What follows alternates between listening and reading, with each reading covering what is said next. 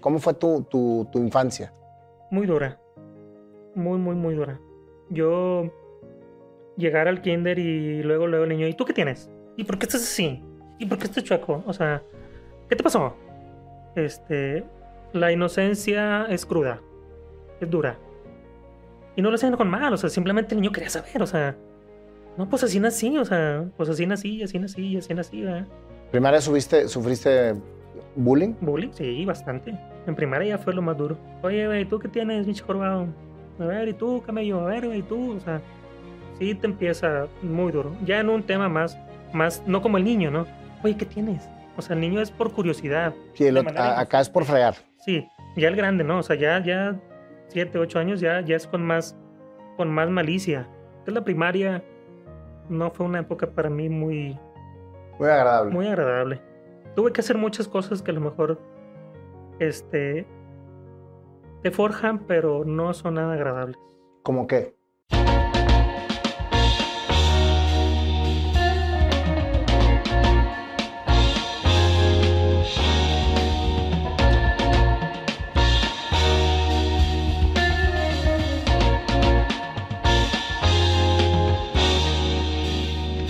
George, un honor tenerte en este programa. La verdad es que cuando me escribiste me llamó mucho la atención tu historia y sobre todo las ganas que tienes tú de contarla para que la gente que está en alguna situación similar vea que sí se puede y que no hay ningún obstáculo que haga que te pares si quieres lograr tus objetivos. Muchas gracias, Nayin. Gracias por la oportunidad. La verdad es que sí teníamos eh, ganas de platicarla y pues esperemos que alguien se pueda, le pueda ser de utilidad. Platícame, George. Quiero saber tu historia desde que naciste. Bueno, este, yo soy el menor de cuatro. Somos dos, dos mujeres que son las mayores. eh, mi hermano y yo. Yo soy el más chico. Este, nací en 1980, tengo 41 años y yo nací con una condición que se llama escoliosis. La escoliosis es una desviación de la columna. En mi caso es congénita. Puede, eh, la escoliosis puede desarrollarse posterior durante el crecimiento, principalmente en la adolescencia. Y esa escoliosis se le llama idiopática. Entonces yo nazco en el 80 con esa, con esa condición, porque así se le, se le dice, es una condición, y no se tenía nada de información, al menos en México. No se tenía, no se, o se sabía muy poco respecto a, respecto a esa, a esa situación. Este, mis papás se dan cuenta y luego, luego eh, empiezan a buscar apoyo médico. Mi papá siempre ha sido eh, trabajador de empresa, entonces contaban con seguro social se acercan al Seguro Social y un doctor, que no recuerdo el nombre, eh, les dijo, no se le puede hacer nada hasta que tenga 18 años. Cuando sus huesos se hayan formado, cuando él ya esté bien, este, él, él va, va, se le va a poder hacer algo. Estamos hablando que mi columna tiene una forma de S, pero do- es doble S. Mi, mi diagnóstico es escoliosis congénita mixta. O sea, tengo una, una desviación en forma de S y en forma de S, pero hacia atrás. Entonces es, es doble. Eh, por eso estaba muy complicado. Yo nací con la escápula prácticamente pegada aquí a la, a la oreja, este, por la misma desviación de la columna. Entonces, obviamente mi mamá dijo, no, vamos a seguirle. Afortunadamente mis papás no se quedan, no se quedan con, con el diagnóstico de ese médico y siguen tocando puertas en diferentes lugares. Siguen tocando, siguen tocando. Este, mi mamá en ese entonces trabajaba en una casa con un, con un doctor que él, él ayudaba mucho en el Club de Leones, que estaba creo que en Mitras. Y nos dice, llévenlo al Club de Leones para que le den al menos rehabilitación. Este, y vamos viendo a ver qué le, qué le podemos hacer. Por obra y gracia de Dios, nos encontramos con el doctor eh, Mendoza Lemos, joven. Él venía llegando de Estados Unidos de estudiar su especialidad en, en, en columna y enfocado hacia, hacia, hacia las desviaciones de la columna. Entonces ve mi caso y dice, échemelo para acá, vamos a, vamos a estudiarlo, porque no hay información, o sea, no, no sabemos qué hacer. O sea, qué es lo mejor, no sabemos. ¿Por qué? Digo, no se tenía información porque eran pocos los casos. ¿Es un caso extraño? Eran pocos los casos y, y no sé, la verdad es que estamos hablando de 1980, mm, no había mucha información. Digo, no digo que no haya habido otros casos anteriores, pero no los documentan. O sea, la persona que tiene escoliosis o la familia que tiene escoliosis, o que tengan un hijo o hermano, lo que sea, lo, lo esconden. Ah, pues tiene esto, no, no se le puede hacer nada y, mejor lo esconden. O sea, en, en, un cuarto no lo dejan salir, no lo dejan tener vida. Entonces ya no hay información. Wow. Entonces, por eso mis, mis papás, a pesar de, de, que no tenían mucha este, información. Así, información y, y, pues educación académica también. O sea, se casaron muy jóvenes, no había mucho recurso. Entonces, este, pues decidieron echar ganas. O sea, vamos a seguir buscando qué hacer con él. Digo, nos topamos al doctor Mendoza Lemus, joven, joven que venía de, de, recién egresado. Y él, eh, en conjunto con el doctor Carlos de la Garza, en el hospital universitario, hacen un, una reunión con varios médicos a exponer mi caso. Entonces ahí tenemos este niño, eh, tenemos hablando que yo tendría tres años en ese entonces. Tenemos este niño y empieza el doctor eh, a liderar la junta. ¿Cuál va a ser la sorpresa? Que dentro de ese, de ese grupo de médicos estaba el doctor que nos había visto en el Seguro Social. Que les había dicho que hasta los y que no nos había querido atender o sea, justamente estaban en, en, esa, en esa junta y empieza el doctor Mendoza Lemus y el doctor Carlos de la Garza. Este, a ver, doctor, ¿tú qué opinas? ¿Tú, según tu visión del estudio, qué harías? Pues mira, yo haría X cosa, empiezan a poner los doctores cada uno su... ¿Estaban tus papás presentes? Sí, sí, sí, sí. mi mamá se acercó con el doctor Mendoza Lemus y le dijo, doctor, este doctor Carrillo, no me acuerdo cómo se apellida, le dice, este doctor lo vimos en el Seguro Social hace como un año y el doctor nos dijo que, hasta que el niño, hasta que Jorge tuviera 18 años.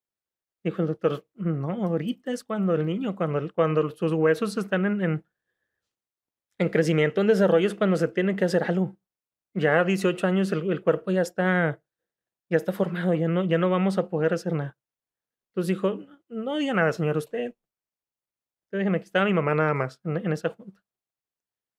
Entonces empieza a preguntarle, a ver tú, y a ver tú, y a ver tú. Y llega con el doctor.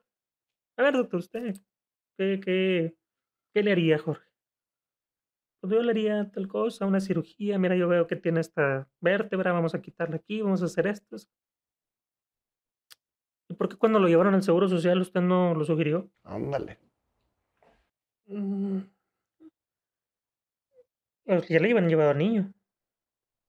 Muchas gracias, doctor se puede retirar.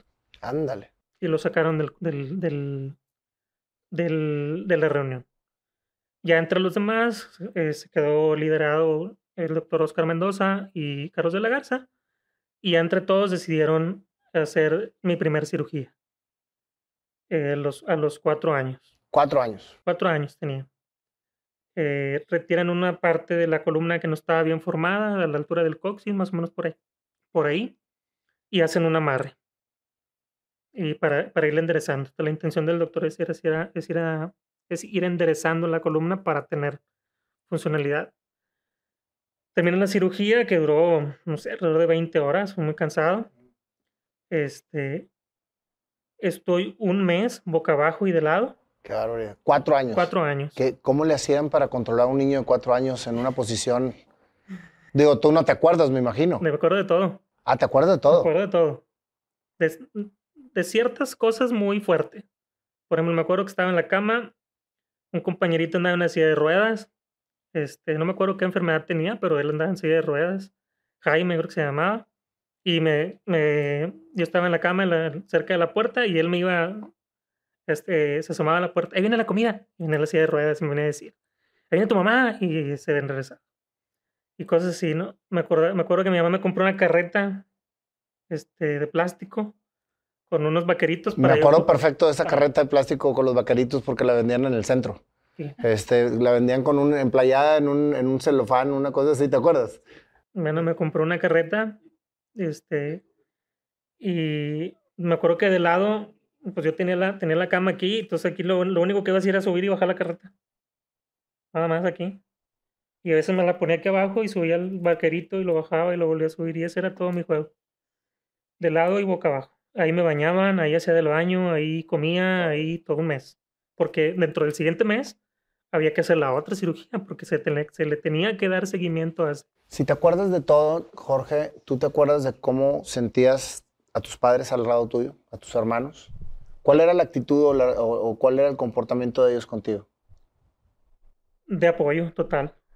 Yo, una de las cosas que, que admiro de mis padres es la, la, unión, la fortaleza que tuvieron.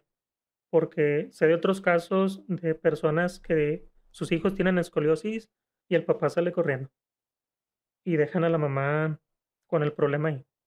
Entonces mis papás se acoplaron, se entendieron y se acoplaron muy bien y se apoyaron tremendo. O sea, tú trabajas, este, yo cuido al niño, dale la vuelta a, los, a los demás. A ver, mi hijita la mayor, usted encárguese de esto. Mi hermana la mayor le gustaba más ayudar a, a limpiar la casa. Y a mi hermana la segunda le gustaba más la cocina y cocina bien rico. Entonces, ella era la que se encargaba de la cocina. Entonces, ahí se pusieron de acuerdo a, a cuidarnos.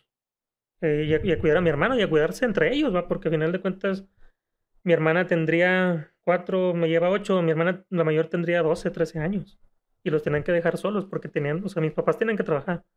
O tenían que ir a cuidar a Jorge al hospital uno y luego mi papá se tenía que ir a trabajar. Mi papá tenía dos trabajos porque pues no había, o sea, no, no había manera de, de, criar a cuatro y con un niño con, con cierta condición, pues tenía, que trabajar. Cuando sucede eso en una familia, el, la atención es más para el hijo con, con la situación especial. Y, y, si no lo manejan bien los padres con los, con los otros hijos, hay una ruptura desde el principio. Sí. Yo no puedo decir que mis hermanos no se les haya generado un sentimiento. O sea, no puedo decir que no tengan, que no sientan algo, porque obviamente lo sienten. Pero tu relación con ellos. Ah, no, mi, relación con ellos es perfecta. O sea, entonces no me peleo, me peleo y se enojan y, y nos contentamos y hoy, hoy echamos chévere y carne asada y a lo mejor al ratito nos enojamos y, y eh, te la bañaste diciendo esto, pero tú también. Pero bueno, ya no importa jamás nos hemos peleado a golpes. Eso es precisamente el resultado de lo bien que lo hicieron tus padres por ustedes. O sea, de lo bien que, que encauzaron esta situación.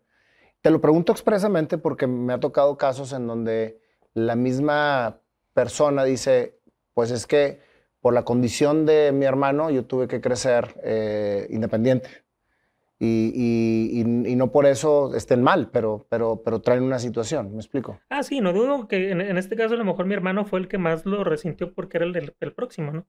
Sí, sí, yo estoy seguro que a lo mejor en algún momento de su vida sí, sí hubiera gustado compartir más con mis papás de cierta manera, ¿no? Eh, pero entendió, o sea, entendió que, pues que sí era, o sea, y que sí nos tocó y que pues no hay más por donde darle más que adelante.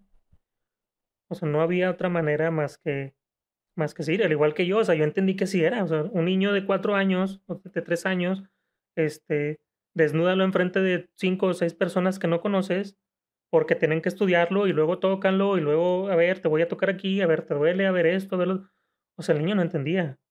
O sea, yo no entendía. Yo no entendía qué pasaba, pero yo tenía que así era. O sea, para mí eso era normal. O sea, y así, así es. Y párate enfrente y dale. O, por ejemplo, esa imagen no se me olvida. La primera cirugía, cuando yo entré, me tocó despedir a mi papá porque no, no podían estar los dos. Te digo, uno tenía que trabajar y entonces tenían que, tenían que rolarse. Yo me acuerdo que antes de entrar nos llevaban a una sala de preoperatorio en el, en el universitario, donde te despedías, o sea, te, te estabas un rato con tu familiar y ahí te despedías.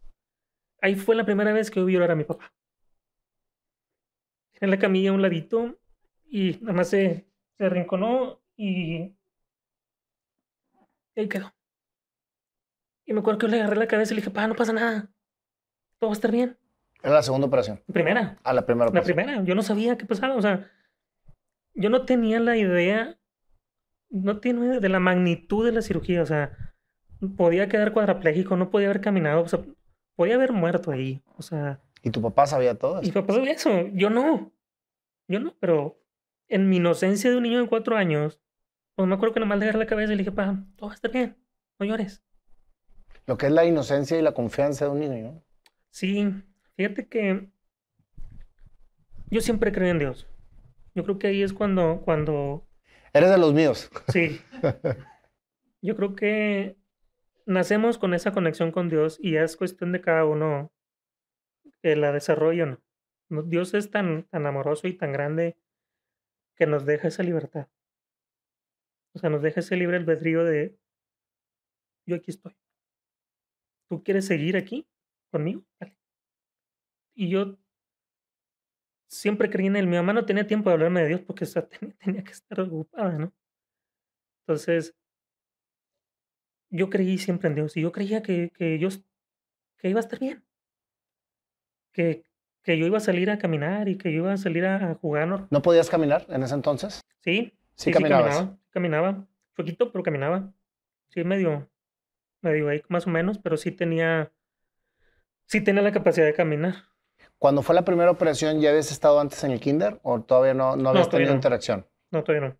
Ok. No, mis interacciones con los demás niños siempre habían sido con, con capacidades diferentes. Por ejemplo, en, en, en, el, en el Club de Leones conocí a, a, un niño que tenía 16, bueno, niño, tenía 16 años, pero tenía parálisis cerebral. Y conocí a otro niño que no tiene brazo. Que, o sea, siempre había otras condiciones diferentes. Entonces, no había problema. Porque yo tengo otra, tú tienes una y yo tengo otra. Entonces no había problema. digo, y son niños, ¿no? Entonces no había, no había, no había tanto problema. Sale la segunda cirugía, en esa cirugía me bajan la escápula para poderla tenerla un poquito lo más, lo más este equilibrada, equilibrada sí, correcta, sin perder la, la función del brazo porque bajarla mucho, pues luego ibas a presionar los músculos del, del, del, brazo. del brazo y vas a perder movilidad. Entonces dijo el doctor, hasta ahí. Se ve un poquito diferente, pero hasta. Hasta ahí, porque ahorita ahí vamos a probar si él puede hacer su vida normal. Estoy un tiempo en el hospital, eh, después de la segunda cirugía. Este, salgo más o menos, el tiempo sí no me acuerdo cuánto tiempo fue, pero cuando salgo de la segunda cirugía me dice el, el doctor Mendoza, hay que cuidar a este niño porque va a pasar, o sea, es niño. O sea, va a querer jugar, va a querer brincar y, viene de una cirugía, trae un alambre en la columna, retiramos varios huesos, hicimos movimientos. Entonces, vamos a cuidarlo. Me enyesan desde la rodilla hasta las axilas. de la rodilla hasta las axilas me dejan una abertura en el estómago y lo necesario para ir al baño. Y con eso, señora, no le va a pasar nada. Y así estamos por varios meses. Sin movilidad. Los brazos sí los tenía fuera. O sea, ¿se cuenta que esté aquí? Y no te da comezón. Uh, imagínate. Y no te puedes rascar. Hasta la rodilla. Hasta la rodilla. Y este, dice, con eso el niño va a estar bien porque... ¿Y cuánto tiempo estuviste enyesado? Como unos tres, cuatro meses. Más o menos. ¿Qué edad tenías? Cuatro y medio, cinco. O sea, Lolo Poquito fue antes de entrar al kinder. Sí, sí, sí. O sea, termina la cirugía se cicatriza bien la cirugía porque fue toda la columna, se cicatriza bien y este, le vamos a poner, le vamos a poner un, el yeso de la, de, las, de la rodilla hasta las axilas para que tenga los brazos este, funcionales y con eso vamos a, proteger la parte del, del dorso. Sí, porque un movimiento que hicieron fue a la altura del coxis, que fue retirar una parte de la columna que no se formó bien, que lo que estaba haciendo era inclinar más la columna. Entonces retiran ese hueso le hacen un amarre para enderezar un poco más la columna este, y bajan la escápula. Esa fue la, primera, la primera y la segunda cirugía. Y obviamente el yeso cubre esa parte para que, para que no, para que el niño no pasara nada. Yo brincaba en la cama, hacía con yeso. Con yeso. Caminaba. Con yeso. con yeso. Caminaba ¿Pero ¿Cómo le hacías, güey? Si estabas hasta aquí. aquí hasta las rodillas. O sea, con las patillas de aquí sí, caminaba así como cherritos. De hecho, el doctor Mendoza Lemos, mi mamá le marca al doctor y le dice, este... le dice, doctor, este... Jorge está caminando. ¿Cómo? Jorge está caminando. Y le dice, este... A ver, tráigamelo. Y, me lleva al, al consultorio. Tráigamelo al consultorio, señora, porque necesito ver eso. Hoy me lleva mi mamá carga- cargándome como podían en camión porque no había, no había, no teníamos Nada. carro. Mm. Entonces tendremos que pasar en camión. ¿Y te podías subir al camión? Pues no, o sea, te tenían que ayudar, ¿no? Imagínate la fuerza que tenía mi mamá para poderme llevar en camión.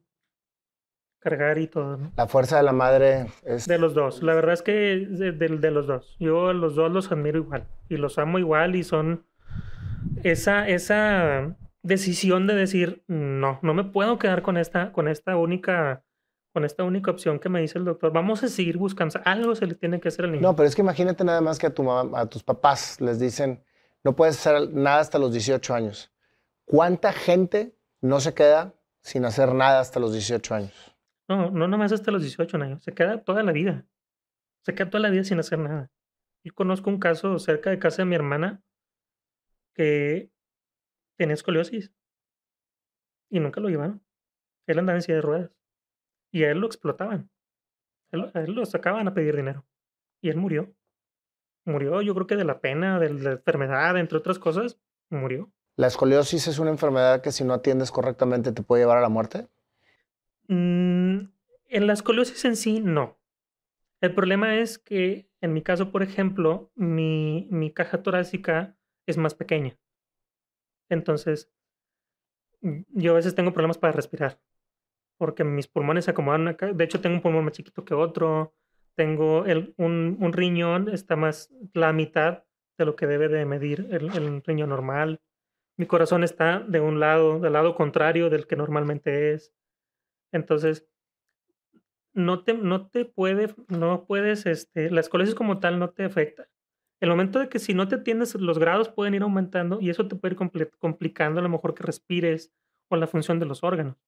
No tanto el, el- la escoliosis como tal. Sí, e- e- ese, es, ese es el detalle. O sea, yo, por ejemplo, conozco una persona que lo tuvieron que operar porque ya no podía respirar. O sea, ya, o sea, ya no podía. Sí, porque te, te empieza a o sea, se, obstruir empieza a, se empieza a desviar y empieza a cambiar la forma en la caja torácica y a obstruir los y pulmones. empieza a obstruir y quieres llenar, la pleura no se llena y, y empieza a batallar. Yo batallo un poco para respirar, así me sofoco un poco. Termina la segunda operación y empiezas entonces, ¿qué dijo el doctor? Cuando me vio me dijo, mira, parece charrito. Y me puso el charrito y de ahí me dijo el charrito. Ah, sí. Me caí, me caí varias veces de la, de la, me caí de la escalera, me, me abrí un tantito acá en la nuca porque, este, por querer andar, porque teníamos casa de los pisos, entonces pues quería yo andar ahí en el, en el tinguantango porque a mí no me tenía nada. O sea, de niño yo andaba, me detengo más ahora. Pienso más las cosas ahora que antes. ¿Qué pasa cuando empiezas a, a- a convivir con más niños? Ahora sí, en el kinder, en la primaria, en la secundaria. ¿Cómo fue tu, tu, tu infancia? Muy dura. Muy, muy, muy dura. Yo llegar al kinder y luego, luego el niño, ¿y tú qué tienes? ¿Y por qué estás así? ¿Y por qué estás chueco? O sea, ¿qué te pasó?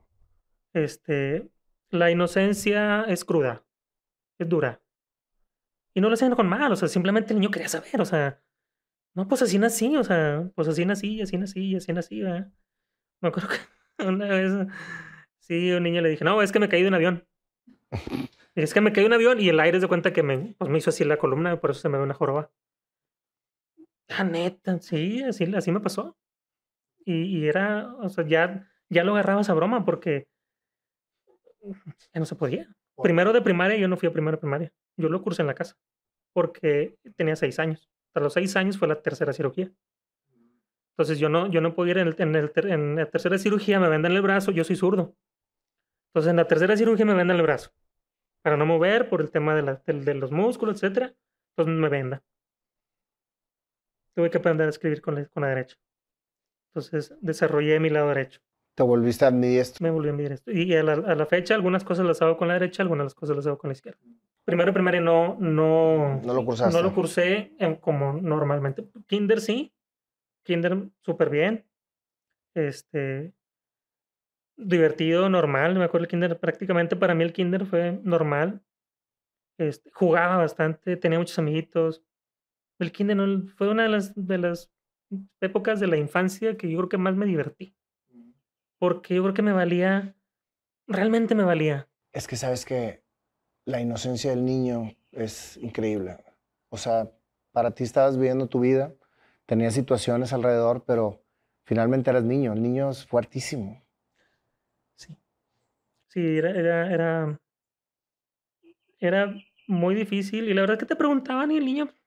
Sí, no, Pues pues, fíjate la respuesta, güey, me caí de un avión. sí. O sea, ese es el niño, ¿me explicó? ¿Qué pasa que después que ese, ese niño que, que ahorita me contarás, pero empiezas a entrar en una contaminación social en donde ya todo es vergonzoso o es, o, es más, más inseguro o, o, te da más inseguridad, no lo sé. Eh, pero el niño, en su etapa de niñez, es increíble. Yo, yo admiro mucho a los niños, muchos. Sí, le aprendes mucho. Aprendes, le aprendes bastante. Son, son, son duros, pero yo creo que hasta, hasta esa edad, cuando es kinder, cuando empiezan a, empiezan a relacionarse con otros niños, yo creo que hasta ahí a mí me, me hizo sentir bien, me hizo sentir como sin, que no pasaba. problema. Sí, como que era normal. O sea, sí, pues traigo ahí una joroba, pero no pasa nada. O sea, digo, porque para que mejor se entienda, realmente eso es. O sea, se ve, se ve como, como tal. Y de ahí se agarraban, ¿no? De ahí se agarraban. Ya en primaria, pues de ahí te encargo los apodos, ¿no? ¿Primaria subiste, sufriste bullying? Bullying, sí, bastante. En primaria ya fue lo más duro. Digo, primero no lo cursé, iba a la primaria este, por tareas, presentar y me regresaba a la casa. Y en la casa lo llevaba. Mis hermanas me ayudaban, mis hermanos me ayudaban este, en lo que se podía. Segundo ya, segundo ya curso segundo, pero siempre mis papás tenían que ir a la escuela. O sea, tenían que ir con el director, con los maestros, de, oye, es que el niño, mira, tiene esto, está operado, que tener cuidado porque cualquier accidente... Este, ¿Lo deja paralítico? Pues a lo mejor no, pero sí era más complicado que un niño normal. O sea, Ajá. para empezar no podía cargar. O sea, yo no puedo cargar nada pesado porque mi columna no puede, No lo aguanto. no puede. Entonces yo no puedo cargar. Entonces en segundo empieza, empieza este, el bullying con la raza, ¿no? Oye, güey, ¿tú qué tienes, bicho jorobado? A ver, ¿y tú, camello? A ver, güey, ¿tú? O sea, sí te empieza muy duro. Ya en un tema más, más, no como el niño, ¿no? Oye, ¿qué tienes? O sea, el niño es por curiosidad. Sí, el a- acá es por fregar. Sí, ya el grande, ¿no? O sea, ya, ya siete, ocho años ya, ya es con más, con más malicia. Ya, ya empieza el, el, el, el, este, ¿cómo se llama? El, el, el bullying de una manera más agresiva. Más, más te ataco y te lastimo.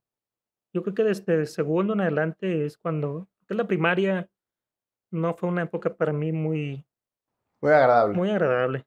Tuve que hacer muchas cosas que a lo mejor este, te forjan, pero no son nada agradables. ¿Cómo qué?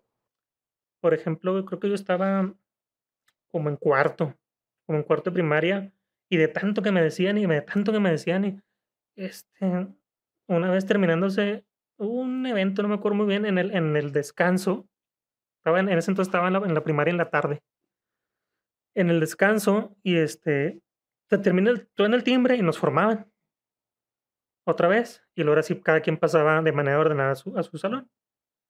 Esa vez, este, subo las escaleras, me subo al foro, le digo al maestro que estaba dando las indicaciones, ¿me presta el micrófono? Sí. La verdad es que nadie sabía qué estaba haciendo, ¿no? Entonces, me agarré el micrófono y le dije, ¿saben qué? Ya me cansé de que me estén diciendo cosas. Toda, toda la escuela. En, toda la escuela. En toda la escuela. en- antes de entrar al descanso. Ya me cansé que me estén diciendo cosas, que me estén poniendo apodos. Yo no pedí esto. Yo no pedí nacer así. Así nací y ni modo. Así que les voy a enseñar mi espalda para que me dejen de estar preguntando. Me quito, me quito la camisa, me quito la camisa y me vuelto de espaldas. Órale, para que la vean. Y me puse así, cuenta, me quité la camisa, me la puse en la cintura y me puse así con los brazos. ¿Qué te hizo hacer eso? El, el, el, El fastidio, sí, el ya, fastidio. ya, ya, ya era así como que ya. Porque de de niño te agarras a golpes, pero estás en un igual. O sea, dices tú, yo de niño pues, me, me enojo y, y nos agarramos a golpes. Y a ver cómo nos va. Pero yo, yo sentía cierta Vulnerabilidad. Cierto, sí, sí, sí, porque claro. tú, no, no, no puedo. O sea, él obviamente tiene más fuerza que yo y, y llevo desventaja. Entonces, ese no es el camino que yo debo de seguir. O sea, no, no, yo como niño decía, no, no puedo, o sea, no me puedo poner, poner con él. A golpes, no. Ah, ya sé. Y así, o sea, de la nada se me ocurrió, estaba yo en la fila y dije, ya me cansé. Y la verdad es que ¿Qué pasó después de eso? Se acabó el bullying. remedio, Se acabó el bullying. santo remedio. sabes que siempre en el, en el salón siempre está el, el, el, el, huerquito, el, el, más este más desmadroso, el que le gusta tirar carro, el que nadie le dice nada porque, porque dicen que es bueno para los golpes y así, ¿no? Se hicieron mis amigos. Y el que te diga le parte su madre. Eso, cabrón. Ah, sí. El que te diga algo le partimos su madre. Niños más grandes de sexto. Este, me acuerdo que había muchos Jorges. Tocayo, y ¿qué tocayo? Y tocayo. Pues, y me hice, me hice cierto famoso, digamos, de alguna manera, popu, pero en buen plan. O sea. Pero qué agalles de hacer lo que hiciste, güey. Te felicito. Digo, fue de, fue de niño, pero yo creo que eso es lo que empieza a forjar el carácter, güey. La verdad no, no sé qué decirte, o sea, no, no. Yo lo hice como un mecanismo de defensa. O sea, porque con lo mío ya no podía más. O sea,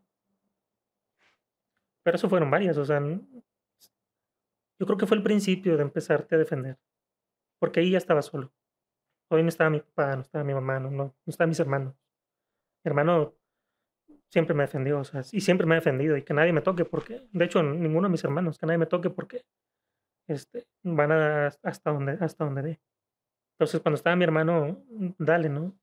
Pero en, en ese año mi hermano ya había salido de la, de la, de la ¿Qué edad tenía tu hermano? Mi hermano es tres años más grande que yo. Tres años más grande que tú. Entonces él ya, él ya había salido. Sí, estaba como en cuarto o quinto. Sí, pues es, sí, más o menos. Sí, él ya estaba en secundaria. Él ya no estaba en la escuela. Entonces yo creo que por eso fue la forma en la que yo tuve que parar.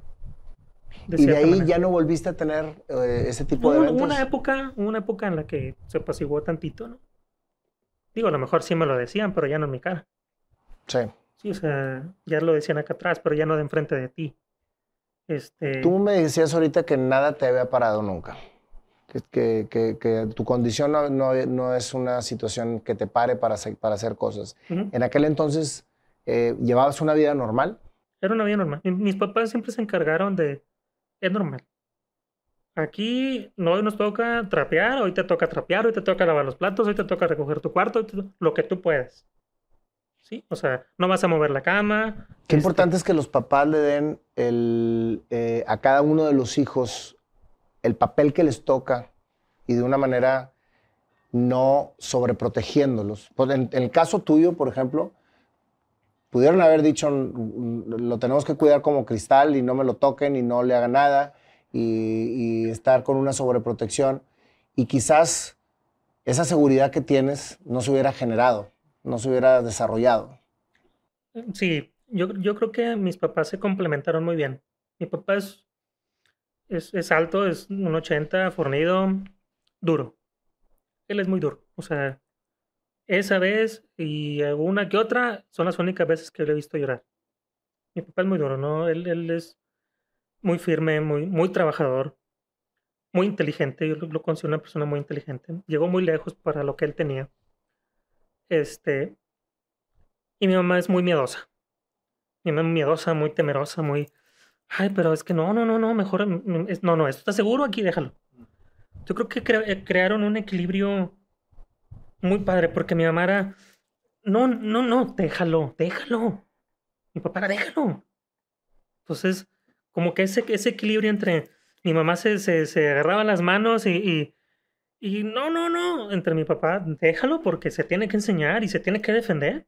Creo que ahí generaron el, el, carácter que puedo tener ahora. Ese, ese equilibrio que se encontraron ahí. Claro, no, no me queda la menor duda. O sea, lo que, lo que tú empezaste a tener de seguridad en tu vida y en tu mundo. O sea, ¿qué niño se para en medio de la escuela a enseñar su espalda? Un niño que tiene la seguridad y la protección en casa y que lo hacen sentir una persona normal, porque, porque finalmente tú hiciste tu vida normal ante una situación especial, pero no te trataron como una persona eh, discapacitada. no. Es, es, que eso marca la diferencia muy, muy fuerte en, en, en, la vida, en cómo se desarrolla la vida de una persona especial. Y a lo mejor yo nunca, yo la verdad es que nunca me he visto como una persona discapacitada. O sea, porque yo, yo hago todo normal. O sea, yo hago todo. Claro, no cargo y ciertas limitaciones. Pero, yo creo pero que porque así te educaron, George.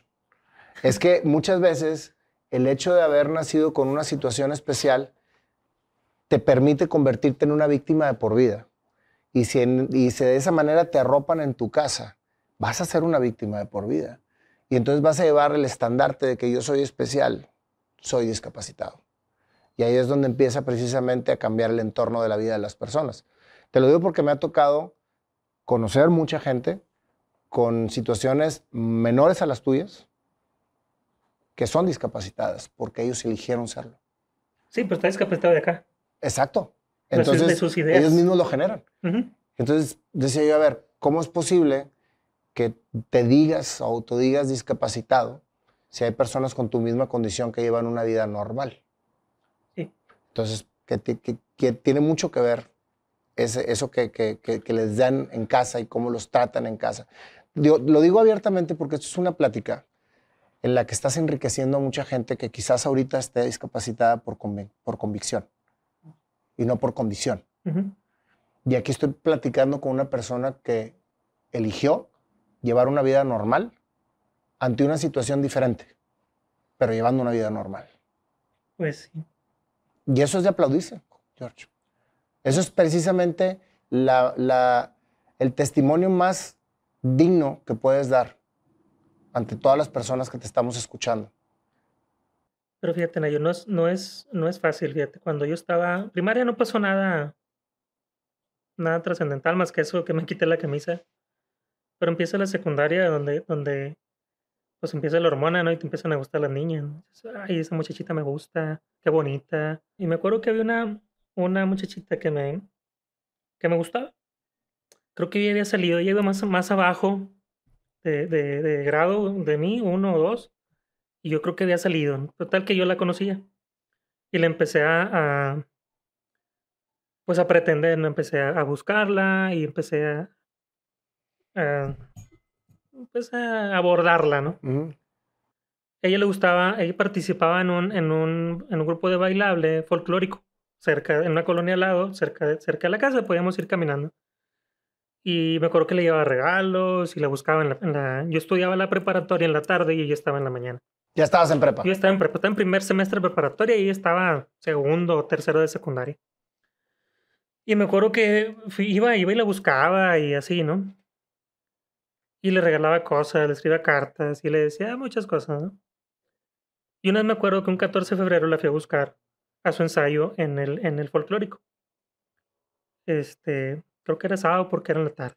Entonces fui y la busqué y le regalé un peluche. Con mis ahorros le compré un peluche y se lo, se lo llevé ese día.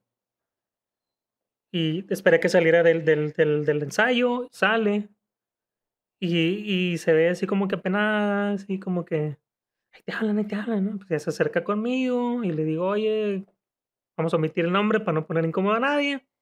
Digo, oye, mírate, feliz día del amor y la amistad. Es que, pues la verdad es que tú me gustas. ¿Le dijiste tú ahí? le dije, la verdad es que tú me gustas y, pues, ¿qué te parece si, si, si hacemos algo? O sea, intentamos algo más. Y me dice, gracias, me has hecho sentir cosas que jamás pensé que pudiera haber sentido, pero no puedo. Y se me quedó muy grabado eso. Dije, a ver, ¿cómo? Dije. Está bueno, gracias, me fui. ¿Cómo? O sea, pude hacer yo, hacer sentir a una persona o conocer sentimientos que ella no podía o no creía que ella pudiera sentir. Y aún así me dice que no.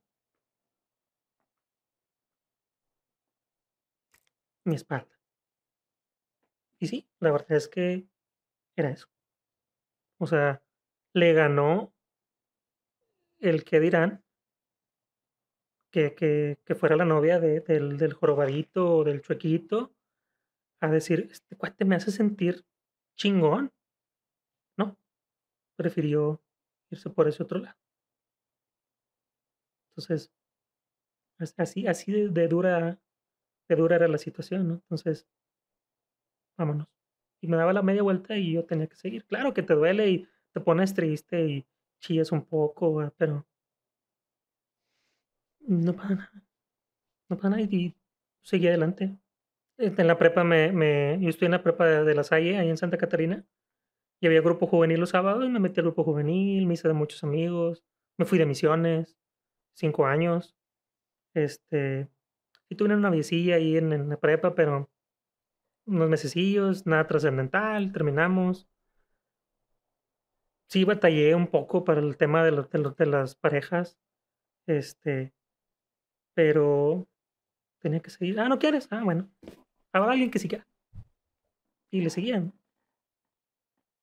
¿Te autoprotegías?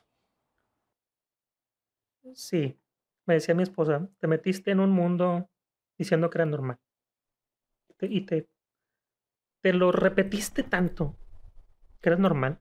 Es que, eres, es que eres normal. te metiste, te metiste, te metiste, te metiste y te fuiste y eres normal. Y eres normal. Entonces, te juro que a mí a veces se me olvidaba. O sea, yo te juro que se me olvida a veces. O sea, yo ando la madre caminando y, y, se me olvida que yo tengo escoliosis, se me olvida. Te lo juro. Tanto es así mi... Ya. Adelante. ¿Qué estudiaste? Yo estudié ingeniero de sistemas computacionales. Eh, con mucho esfuerzo, mis padres a todos nos dan carrera. Te digo, mis papás, mi papá tenía dos trabajos. Mi mamá también trabajaba. Y este, nos, se esfuerzan para darnos carrera. Ellos no, no lograron terminar. Mi papá terminó secundaria, mi mamá primaria. Entonces ellos sabían que la educación era lo único que nos podían dar. Dice, yo no, tengo, yo no tengo nada más que lo que tú estudies es lo que tú vas a hacer estudié ingeniería en sistemas. Me voy por el lado del, de los fierros, del hardware, de redes, de internet, es el de, de esa parte. Eh, el director de la preparatoria eh, tenía un exalumno de, del regio Chepevera que tiene un negocio en el centro de computadoras. Y me recomiendo con él. Me dice, oye, mira, yo tengo un exalumno, siempre fui buen estudiante, o sea, Sabes que la, el tema de la, de la escoliosis y, de, de, que te estudiaran y que tenías que hacer lo que te indicaran, me hizo ser una persona muy metódica.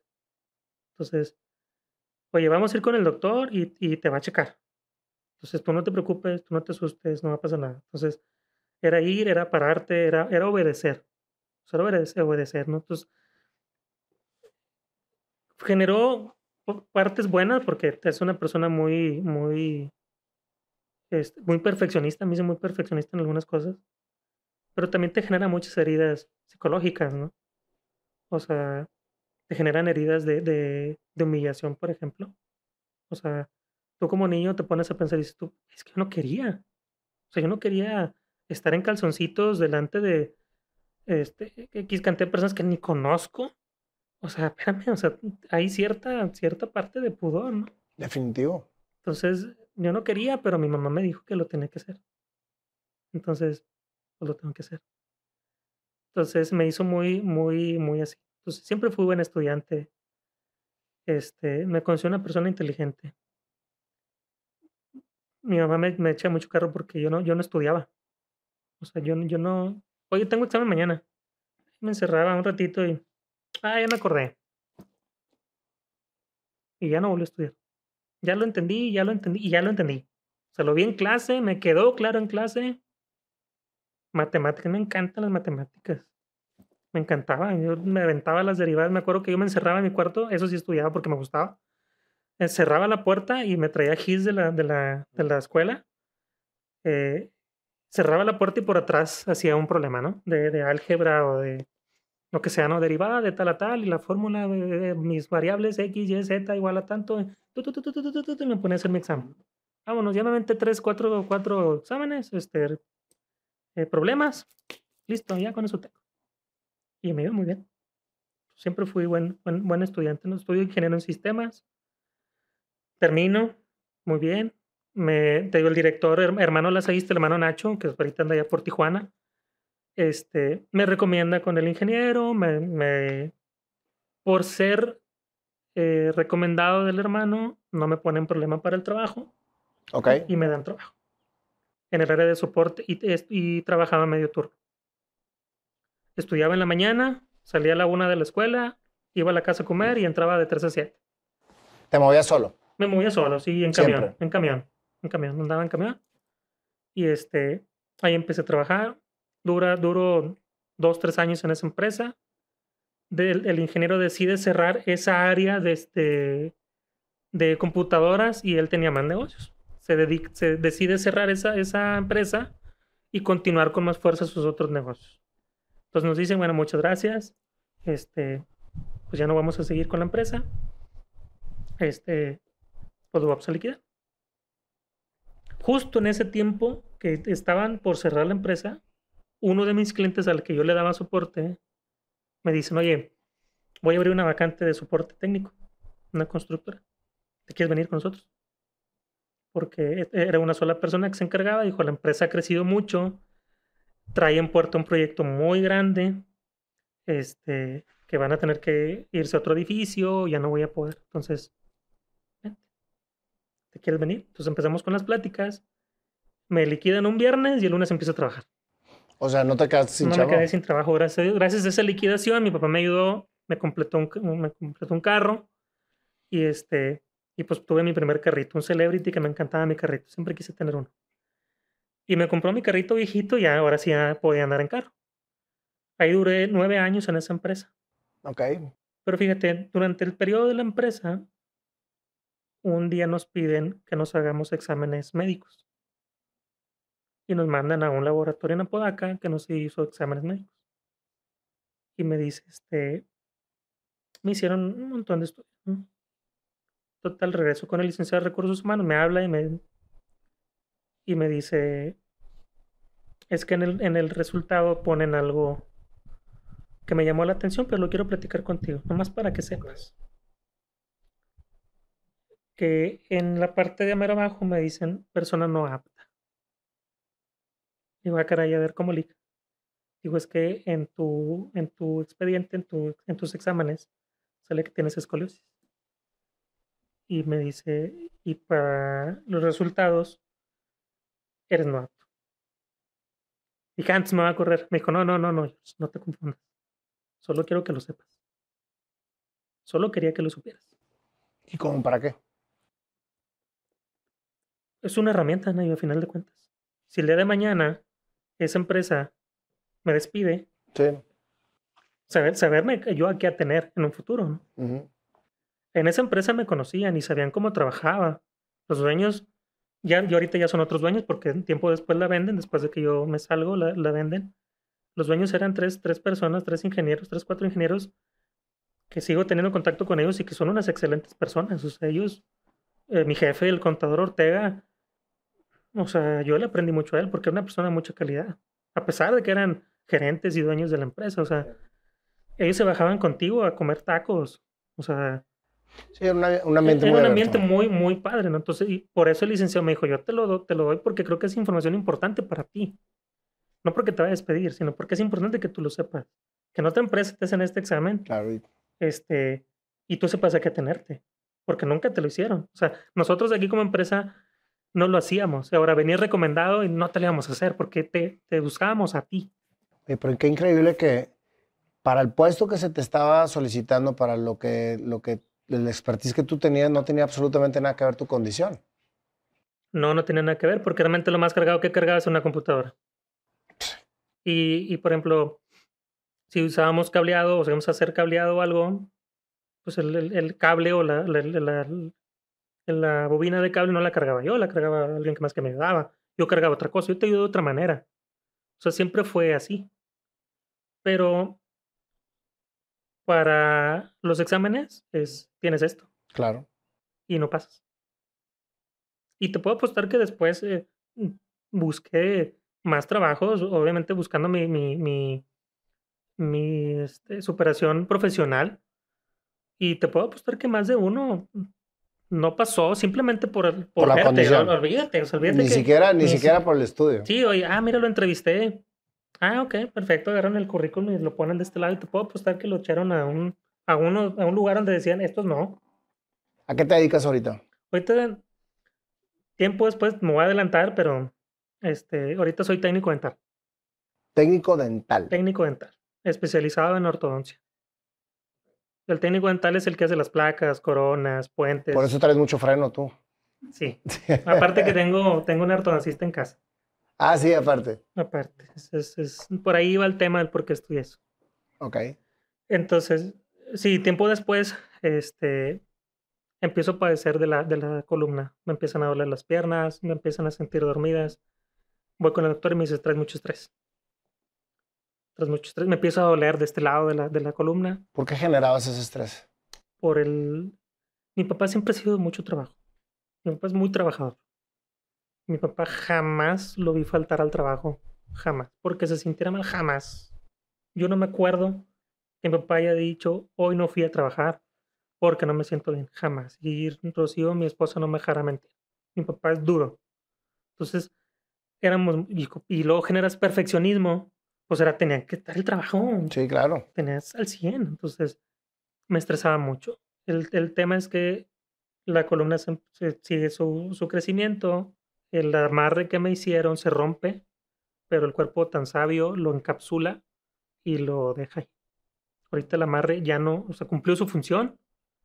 Y ya no se puede. Se reventó, no, ya no. no el doctor me dice que no tiene caso quitarlo. Se reventó.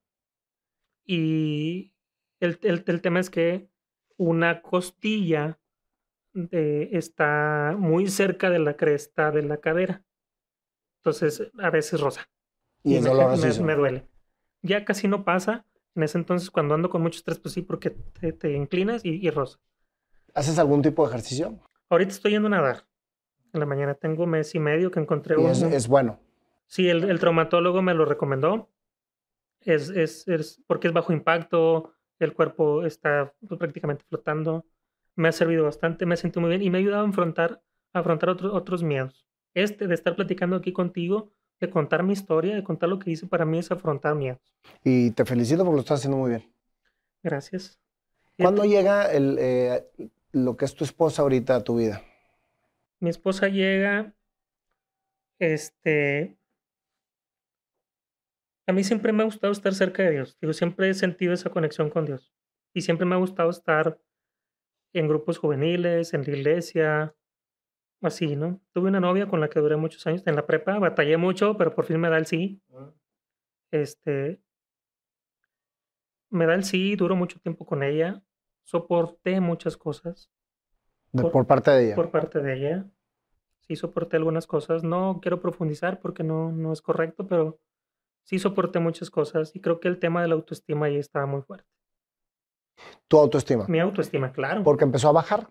No, porque tú, tú o sea, es una pelea, Nayo, porque tú dices, yo, yo salgo y tienes una vida normal, pero internamente tú dices, es que ninguna, ninguna muchacha va a querer. O sea, ninguna muchacha va a querer estar conmigo. Tengo muchas amigas. Claro, tengo muchas amigas y muchas amigas me decían, es que me encanta estar contigo y tu plática y eres bien divertido y etcétera, etcétera pero por dentro estás llorando, Nayo, porque deseas tener X cosa, o sea, una, una novia y veías al otro muchachito y dices, ah, mira qué padre, que se llevan de la mano, etcétera. Querías experimentar eso y no podías. Y es, esa, ese sentimiento, Jorge, me imagino que, que la única manera en que lo puedes equilibrar es de la mano de Dios. Claro. Siempre está Dios ahí. O sea, yo, yo estoy seguro. De otra manera no me, lo, no me lo puedo imaginar. Yo soy muy creyente en Dios y soy un hombre de fe. Y hay muchas cosas que no me puedo imaginar sin Él. Sí, es, es Dios. Para mí, Dios. Mi esposa me echa mucho carro porque dice que tengo el, que tengo el WhatsApp directo de Diosito. Que, que yo le WhatsAppeo a Dios y Dios me contesta. Esa es tu fe. Sí. Entonces, claro que lo tienes. Sí, entonces te digo, soporté muchas cosas con esta persona por el tema de la autoestima, porque yo decía, es que si, si ya no estoy con ella, ya no va a haber otra más. Ya no voy, o sea, otra, otra no va a querer. Sí, sí, sí. Y duraste mucho tiempo, entonces. No, ocho años. ¿Ocho años? ¿Tú sabías eso? Ah, sí, sí, sí lo sabía. Termino con ella. Este, viene mi época de, de, de rockstar. Viene mi época de desmadre. Este, Después de que terminas con termino con ella, sí, porque... Pues entonces así como que muy insegurito no te sentías, güey. Fíjate que hubo algo, no sé, yo creo que, yo creo que Dios también se cansó. Porque Dios dijo, bueno, ya, güey, o sea, ya, güey, necesitas salir a vivir, cabrón. O sea, sal, sal, diviértete, conoce más gente. No es aquí. Hubo algo que me dijo, no es aquí tu camino. Aquí no es. Y me acuerdo que un día, este, yo le dije a Dios, dame una señal, güey. O sea, si es aquí, es aquí, si no, quítamela. Porque no estoy bien, no estoy en paz. Y obró de muchas maneras. Obró y terminó el noviazgo.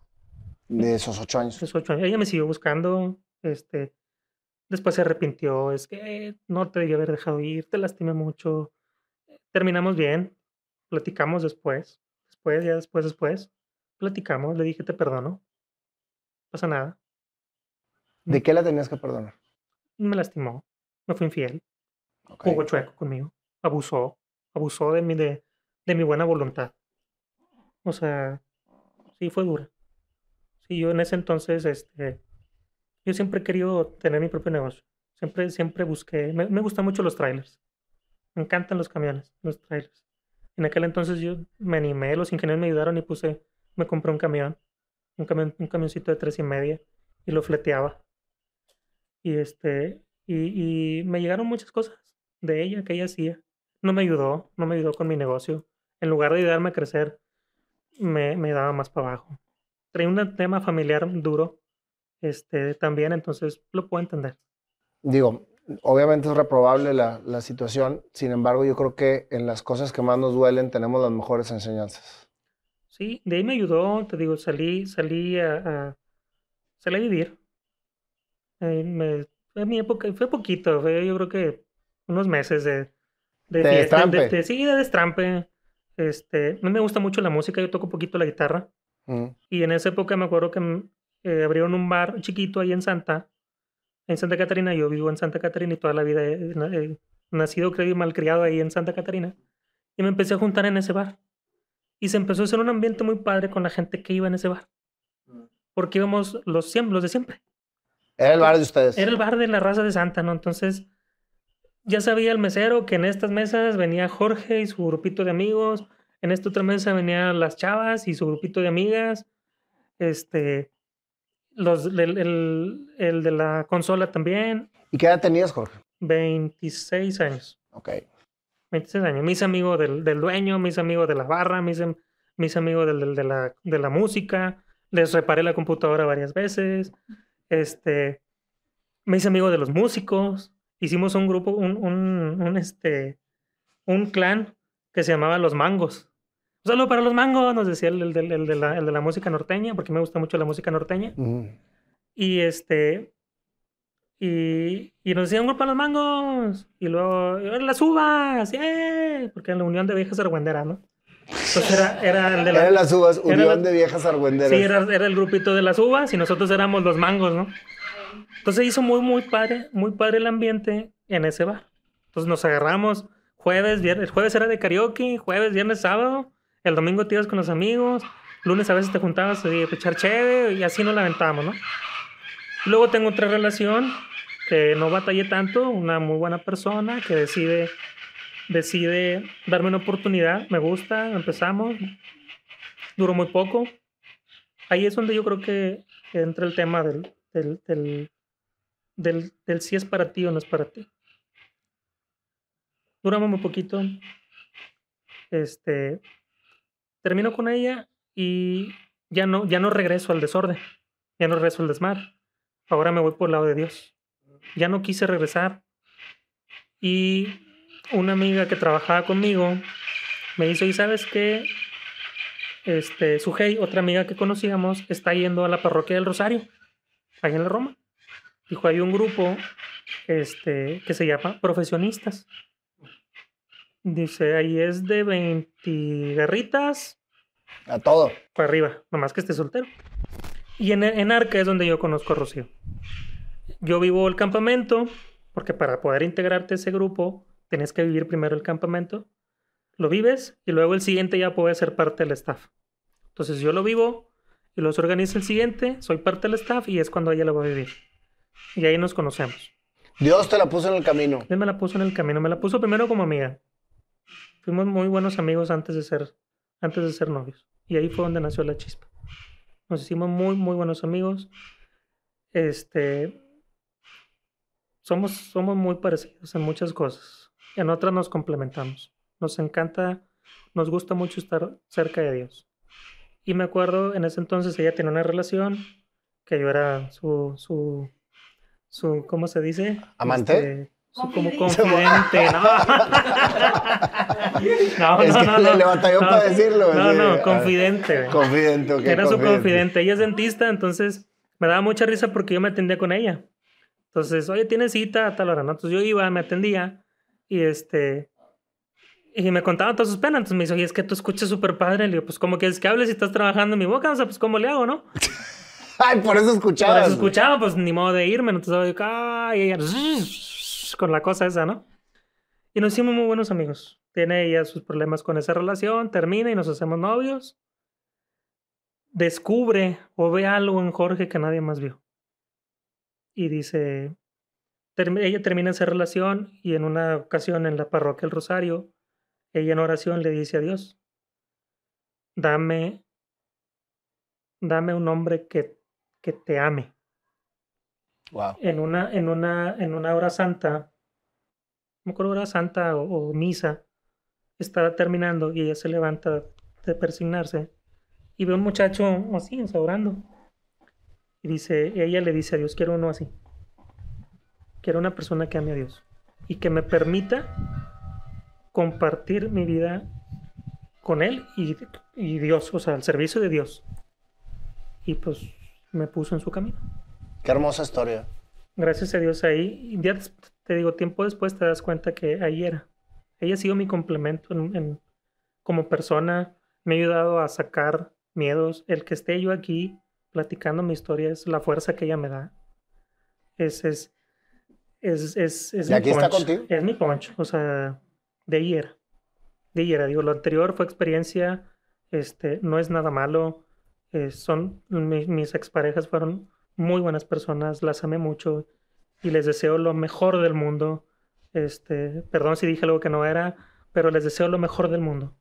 Que les vaya súper bien, que sean felices. Yo soy feliz. Yo soy feliz y tengo una mujer que me complementa, que me ayuda y que ahorita me está ayudando a enfrentar un miedo. Porque mi miedo era contar mi historia. Es decir, tengo escoliosis y estoy así. ¿No sabes el honor que es para mí que hayas escogido mi programa para contarlo? Muchas gracias. O sea, sé que has tenido otras entrevistas, pero, Sí. pero el, creo que- hecho, el hecho de que estés aquí, George, ese es, ese es para mí el mejor regalo que me puede dar Dios. Traerme gente como tú, a las cuales les puedo aprender muchísimo. Y sobre todo, cada sábado que yo entrevisto, es un retiro para toda la gente que viene a escuchar, a, a escuchar- a escucharlos ustedes hablar. Eso para mí es lo que es el regalo más grande que Dios me puede dar para poder tener la claridad de que por aquí es mi camino. O sea, todas estas historias es lo que a mí me fortalece para seguir este programa. Sí, parte también a eso. Muchas veces ella me preguntaba, oye, ¿conoces tú a alguien que tenga escoliosis? No. No, no conozco a nadie. Y no conozco a nadie. Y la verdad es que Porque nadie se la avienta a decir aquí, aquí estoy y la, y la tengo. Tiempo después, fíjate, como en el 2016 más o menos, ¿verdad? Bueno, en el 2016 conozco una persona que tiene un hijo con escoliosis. Ella estaba organizando una carrera para juntar fondos para sus tratamientos. Y des- oye, pues tal persona busca, or- organiza carrera, participa, etcétera, etcétera. Entonces yo me acerco con ella. Digo, es que yo tengo escoliosis. Resulta que era la segunda carrera que organizaba, pero ya como, como una asociación que, ella le pone escoliosis moviendo curvas. Le pone ese nombre esa asociación. Y yo me acerco con ella, la contacto y me dice, este, acércate. ¿Cuántos años tienes? Platico con una, una de las colaboradoras. Oye, acércate. Oye, me acerco. Pues resulta que yo era la persona de mayor edad que tenía escoliosis. Entonces, cuando yo me acerco la primera vez, me ven sus papás, los papás de los niños que les acaban de diagnosticar escoliosis. Y era así como que, ¿cómo? O sea, ¿tú tienes escoliosis? Sí. Pero tengo una vida normal. Oye, pero no estoy bien. Tengo mi esposa. Estábamos empezando a, a independizarnos laboralmente y empezamos con el laboratorio, con su consultorio. Estábamos apenas empezando. Estoy empezando mi negocio. Tengo una vida normal. Es que a mi hijo le acaban de diagnosticar escoliosis. Y el verte a ti, que tienes una vida prácticamente normal, para mí es, es un, es un respiro. Porque para mí es que, me- es que mi hijo va a batallar y, cómo le voy a hacer y ahora su vida, ya no va a jugar, ya no va... Se, se, se, se derrumbaban, se desmoronaban porque creían que ya la situación con su hijo ya iba a ser complicada. Y le es que no, es que no, o sea, déjalo ser, sí, trátalo, sí, edúcalo, sí, pero déjalo ser, atiéndelo, pero no lo limites, no le pongas una limitante tú, déjalo, déjalo, porque a mí no me la pusieron, no se la pongas tú. Entonces, fue muy, me hizo sentir muy gratificante el contarlo. El contar, el contar mi historia y decir, ah, pues no está tan mal, o sea, puedo ser ejemplo para alguien más. Para muchísima gente. Para uno, aunque sea, ¿no? Ese día me acuerdo que había como tres o cuatro. Conocí otra muchacha que tenía escoliosis muy parecida a la mía. Ella tenía treinta y tantos años en aquel entonces. Y ella nunca la atendieron. A ella le hicieron caso al doctor, nunca le hicieron nada. Tenía una vida prácticamente normal, tenía una hija, de hecho. Pero nunca le hicieron nada y pudo haber mejorado su escoliosis. Ahora, después de, que nos juntamos con, con, Carla, que nos incorporamos a la asociación, se vio el tema de que me hicieran presidente, no se pudo llevar, llegó la pandemia, hay poco apoyo, fue, fue cuando este, intentamos buscar apoyo, quise localizar a algunas personas, no hubo, no hubo éxito. Este, mm, es, es, difícil, es difícil ese tema, ¿no? El, tema del, del, querer hacer una asociación y querer ayudar a la gente es complicado porque luego también el tema del que quieran abusar, ¿no? Entonces, ahí también había que ser, ser, ser difícil, o sea, era difícil, entonces se termina, se termina, se por ahorita la asociación está en pausa, seguimos en contacto con ellos, este, pero el ahora estar aquí, para mí me gustaría ahora hacer, llegar a más personas para, para que vean que sí se puede. Una de las cosas que tengo ganas es, es, eh, llegar a más pláticas o más programas como este para poder decir, yo también y pude. Y tienes un gran testimonio que dar, George. Es admirable cómo llevaste tu vida, porque haz de cuenta que yo estoy platicando con una persona que, que llevó su vida normal y que no fue una víctima de una situación.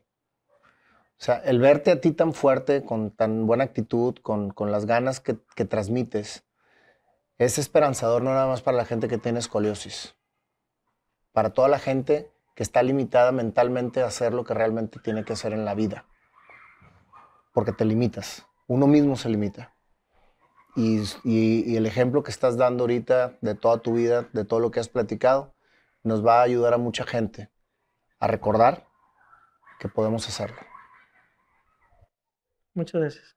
A veces es difícil, te generas, como decíamos hace rato, una, una coraza, un, un sistema de defensa que a veces te cuesta, te cuesta un poquito de trabajo recibir, recibir las cosas que tú me dices. A menos a mí me cuesta y sigo trabajando en ello porque no es, no es, eh, no fue fácil. No fue fácil vivir, vivir lo, que yo vivía, hacer lo que, hacer lo que es lo que se hace, pero lo minimizamos tanto que pues, cualquiera lo puede hacer. Y la verdad es que yo creo que no. No a todos nos toca todo. La vida es dura y todos tenemos cruces. Todos tenemos cosas que cargar. O sea, a algunos les toca una cosa, a algunos les toca otra, a algunos les toca más pesada. A mí hay una, una palabra que a mí no me gusta. A mí me gusta, muchos dicen, es que es un guerrero. Es un guerrero. Y yo les digo, no. No, la palabra guerra no me gusta. La palabra guerra me genera un aspecto negativo. Creo que guerra es, es pelear, pero pelear porque, porque quiero quitarte algo, no sé, para mí, para mí es un aspecto negativo la guerra. Para mí es luchar, es que es un luchador, porque lucha y se esfuerza y se exige, entonces lucha.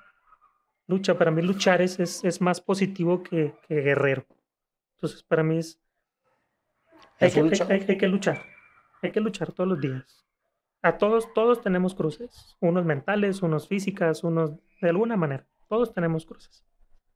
Pero ya depende si la quieres cargar y le caminas o la dejas a un lado y te sientas ahí arriba de ella.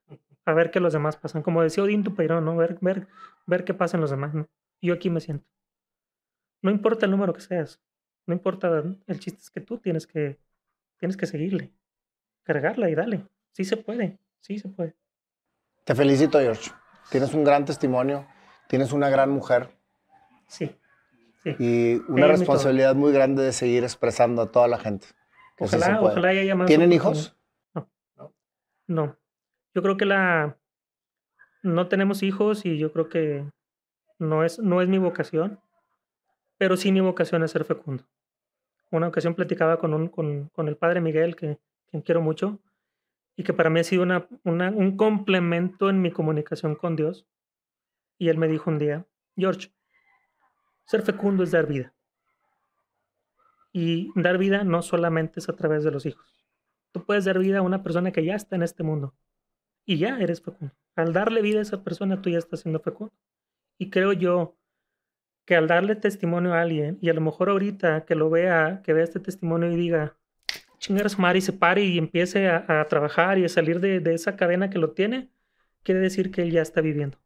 Entonces quiere decir que ya fui fecundo y fui fecundo en este mundo. Y ya cumplí, más que, más que, tener, más que tener un hijo. Pude darle, romper una cadena y darle vida a alguien que ya está en este mundo y que no se ha dado cuenta que, lo, que lo puede vivir. Nunca me lo habían platicado este tema tan claro como lo estás diciendo tú. Una vez más, felicidades. Gracias. Pues ahora sí vamos a hacerle la canción. Pues a ver qué nos trae el panda, mi querido George. Te vamos a hacer tu canción. Más bien, tú ya hiciste tu canción.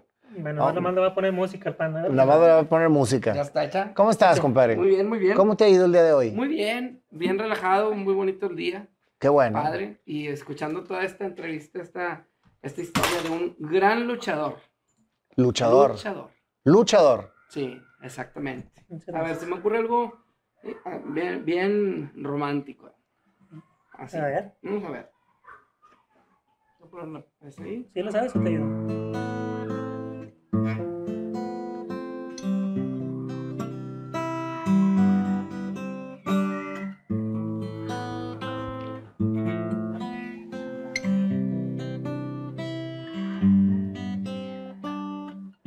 Naciste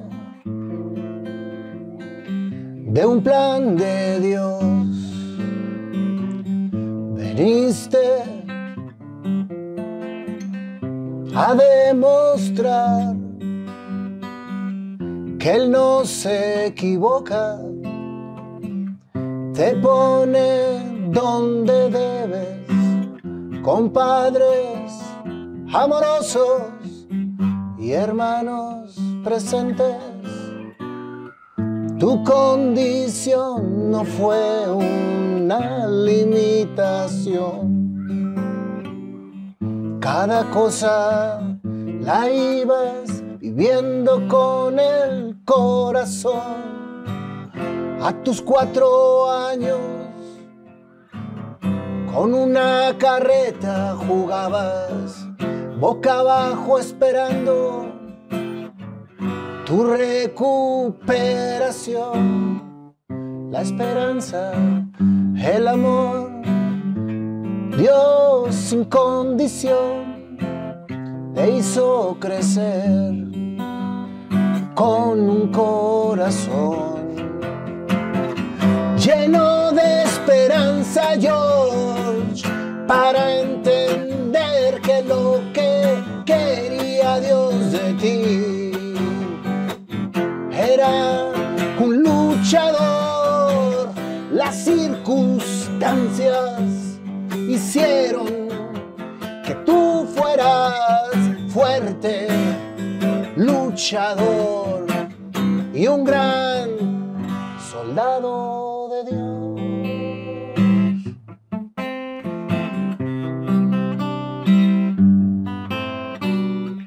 Diferentes circunstancias te hicieron reflexionar quizás algunas tristezas para volver a soñar, pero él no se cansó de ponerte pruebas y llenarte el corazón de sueños a cumplir. Te puso gente a tu alrededor. Como ese día que orando estabas y alguien se fijó y dijo eso es lo que quiero yo y ahora de la mano los tres dando ejemplo está un gran compromiso te dio nuestro Señor de dar testimonio, de no ser una víctima, sino un superhéroe que la vida ve con los ojos que Él quiere que veas tú. Gracias George por esta historia. Todos estamos escuchando con el corazón que nunca hay que cuestionar el por qué, sino el para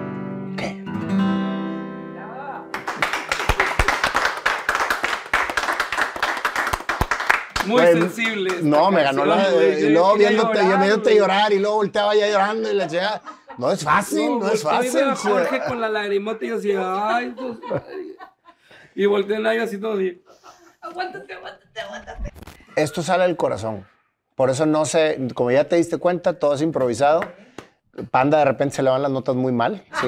Este, entonces necesito yo acoplarme a la canción. No, no es cierto. Este es, este es un, un tributo a tu historia y es por eso que, que nos gusta hacerlo. Y me es de un- es- para mí es un honor, George, haberte tenido en mi programa y haber escuchado tu historia y que, que te hayas abierto de esta manera va a ayudar a muchas personas a ver que sí hay esperanza. Ojalá, esa es la, esa es la intención. Ahora que, que hay est- estos medios y que es más fácil llegar a las personas. Antes, cuando yo estaba en, cirugía y así, pues no había celulares, no había internet, no había tanta, tanta facilidad. Pero también es mala, ¿no? Porque también crees saber todo y te deprimes muy fácil y, y te haces más sensible o vulnerable, ¿no? Y que ahora lo podamos llegar a platicar, pues espero que, que a más personas les pueda servir lo que yo viví. Y, y No si- tengas la si- menor duda. güey. Si en algo, y si en algo les, les puede servir platicar conmigo en persona, estoy a la orden. La verdad es que yo estoy en la mejor disposición para platicar con, con quien quiera platicar del problema que tengo. Gracias, hermano. Gracias Gracias por la puertas. Gracias. Jorge. Gracias.